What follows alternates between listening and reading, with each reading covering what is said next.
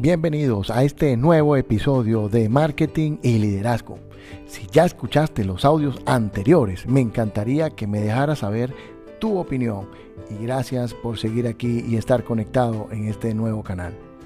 Hoy hablaremos sobre las competencias de un líder. De un texto que escribí hace algún tiempo, quise compartir con ustedes estas competencias que todo líder debe buscar a diario para su crecimiento y su proyección personal. Siempre he pensado que lo más importante que requiere un líder, entre otras cosas, es creer en Dios, en sí mismo, en la familia y en el trabajo honrado. Después de esto podrás adquirir conocimientos más amplios en la rama de tu preferencia, pero siempre vas a requerir estas importantes bases.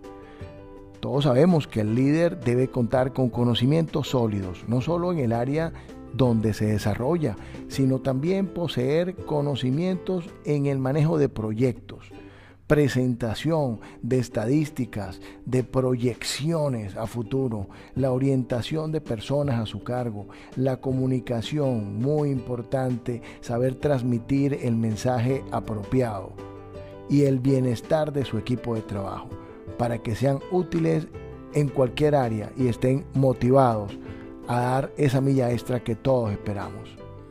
Por eso hoy quiero conversar con ustedes sobre los tres principios fundamentales para cualquiera que se quiera llamar líder. Número uno, valores. El liderazgo debe basarse en valores más que en tareas. Los valores se infunden y garantizan el éxito la salud y la continuidad de las actividades. La confianza, la responsabilidad y la impecabilidad, entre otros aspectos, aseguran la correcta actuación de los integrantes de tu equipo. Número 2.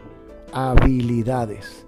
Es fundamental mantener constantemente y de forma permanente un contacto con el equipo de trabajo a través de todas las habilidades de escucha activa, de cercanía, de entendimiento, el trabajo individual y el trabajo grupal. Eso que yo llamo acompañamiento. Muchos de, los, de los que me escuchan, mis compañeros de trabajo y algunos amigos saben que frecuentemente lo digo. Acompañamiento es trabajar de la mano, es trabajar de cerca, es hacer el seguimiento y monitorear permanentemente qué están haciendo. Eso le va a generar a tu equipo de trabajo mucha más confianza en lo que están haciendo. Número 3, carácter. Sentir y reflejar amor por lo que estás haciendo. Demostrar compañerismo, alegría y espiritualidad. Eso contagiará de optimismo y de manera positiva el grupo completo las actividades van a fluir de forma mucho más espontánea, creando así espacios de solidaridad y de confianza. De esta manera vas a poder traducir y crear un bienestar laboral y efectivo ante el resto de la compañía, los propietarios y mejor aún los clientes. Esos que tanto esperamos y queremos complacer para superar sus expectativas, van a notar un equipo de trabajo unido, contento, motivado a dar lo mejor de sí.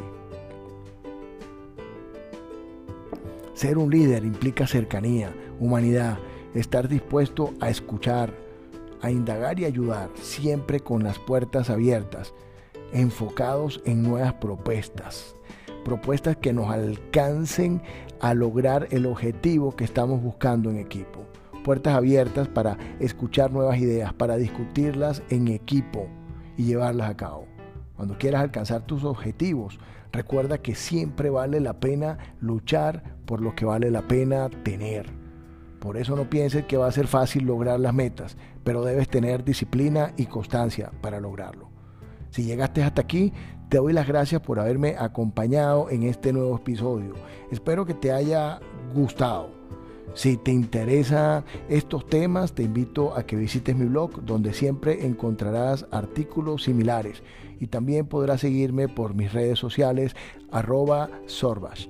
Recuerda, el triunfador no nace, se hace.